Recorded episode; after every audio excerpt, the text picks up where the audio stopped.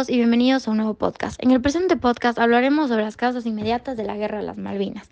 Los principales actantes de esta es Argentina y Reino Unido.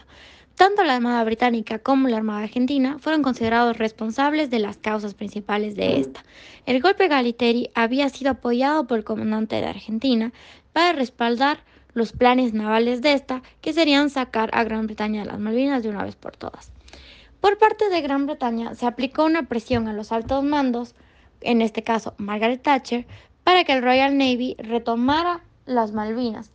Pero lo que no sabían era que creían tener el poder para retomarlo, pero tenían un corte en presupuesto y parecía haberse quedado obsoleto en el contexto de la Guerra Fría, ya que los barcos eran vulnerables a ataques aéreos y submarinos, obligándolos así a cambiar de estrategia. Ambos países tenían conflictos por a quién les pertenecía y a quién por derecho debería tener el control de las Malvinas. A continuación, Tomás seguirá un poco con el tema. Gracias, Manu. Yo hoy les voy a hablar sobre los dos planes que tenía Argentina para recuperar las Malvinas.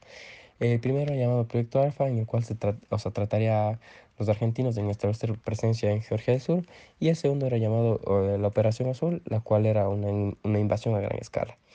Eh, pero para para que estos planes funcionaran, primero el HMS Endurance debía ser eliminado, ya que si este era eliminado, la resistencia británica sería muy limitada.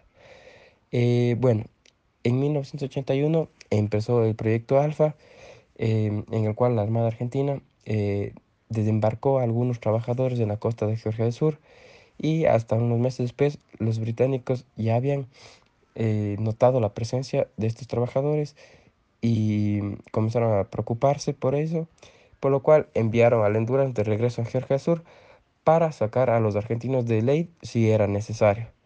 Y, pero debido al mal tiempo, el Endurance eh, tardó algunos días en regresar, por lo cual durante este tiempo eh, la prensa británica ya comenzó a hablar mucho sobre que habría una guerra inminente en las Malvinas y también se habló mucho que pronto al Endurance se le unirían algunos submarinos nucleares.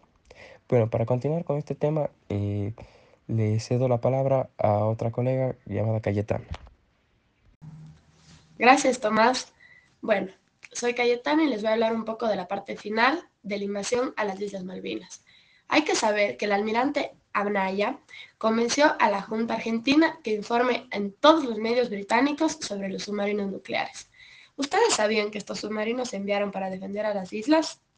El 28 de marzo, una fuerza de invasión se dirigió directamente a las Islas Malvinas. Esta fuerza se comprendía de un ex buque de desembarco de tanques estadounidenses, 20 vehículos de desembarco construidos al igual en Estados Unidos y más de 800 soldados. Este fue apoyado por dos destructores y dos fragatas.